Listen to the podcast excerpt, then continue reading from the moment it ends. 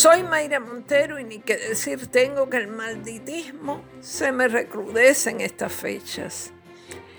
Mirando desde mediados de diciembre lo que queda del mes, es como para meterse debajo de la cama y no asomar la cabeza hasta ya por enero, pero tarde en enero porque todavía al principio quedan las fiestas de la calle de San Sebastián con sus bochinches y sus raptos etíricos el hijo del alcalde de Guaynabo. Nótese que tiene varios.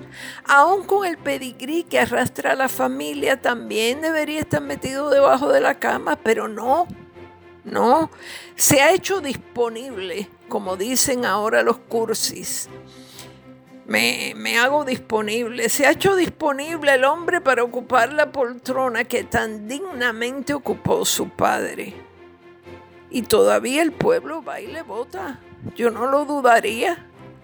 Por otra parte, el periódico nos avisa que muchas zonas de la capital, especialmente en Miramar, amanecieron plagadas de pasquines en contra de la gobernadora Vázquez. Ya antes habían aparecido pasquines a favor. Qué aburridos y predecibles son estos politiqueros, la verdad. Pero además qué empeño de llenar de basura las calles, ya de por sí bastante feas y mugrientas. Los pasquines se van despegando a pedazos, deslavándose con la lluvia y supongo que tendrán que encargarse los empleados municipales de limpiar los restos, con el consiguiente gasto de recursos que nos cuesta a los contribuyentes. ¿Por qué no se dicen las cosas a la cara? A ver. Son siniestros estos pasquineros, gatilleros de la estupidez, pagados por dos o tres, entre comillas, ideólogos que todavía creen en la efectividad de los letreritos.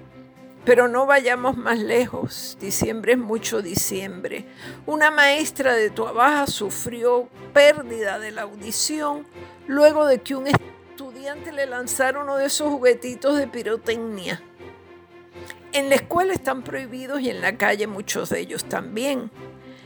¿Quién les compra los explosivos a los angelitos? Y en caso de que los compren ellos mismos, ¿por qué no se encargan los padres de ver lo que llevan en las mochilas?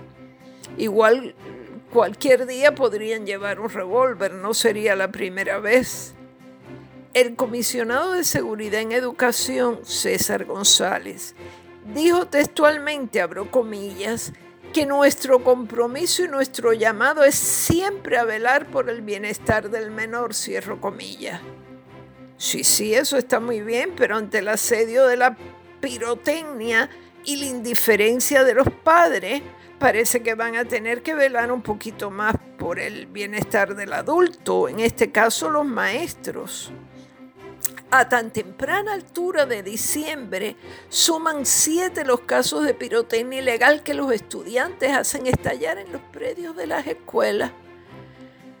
Se me permitiría apostar a que dada la benevolencia con que son amonestados estos muchachos y la cólera que seguramente van a mostrar los padres, defendiendo a sus retoños, increpando a los maestros, la pirotecnia seguirá estallando es en la casa donde los padres tienen que cerciorarse de que sus hijos no cargan con cherry bombs ni otras peligrosidades.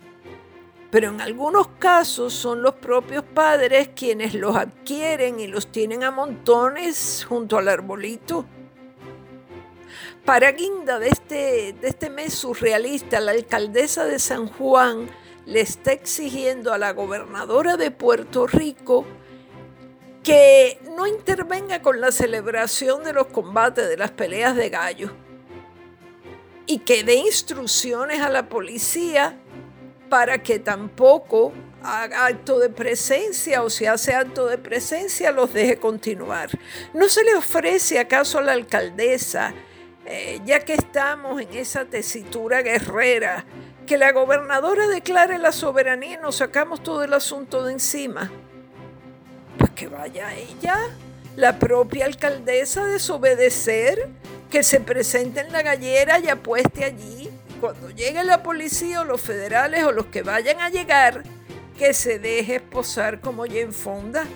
Lo que pasa es que a Jane Fonda, defensora de los animales, jamás se le ocurriría manifestarse en favor de las peleas de gallo. Pero que vaya a Carmen Yulín y del ejemplo.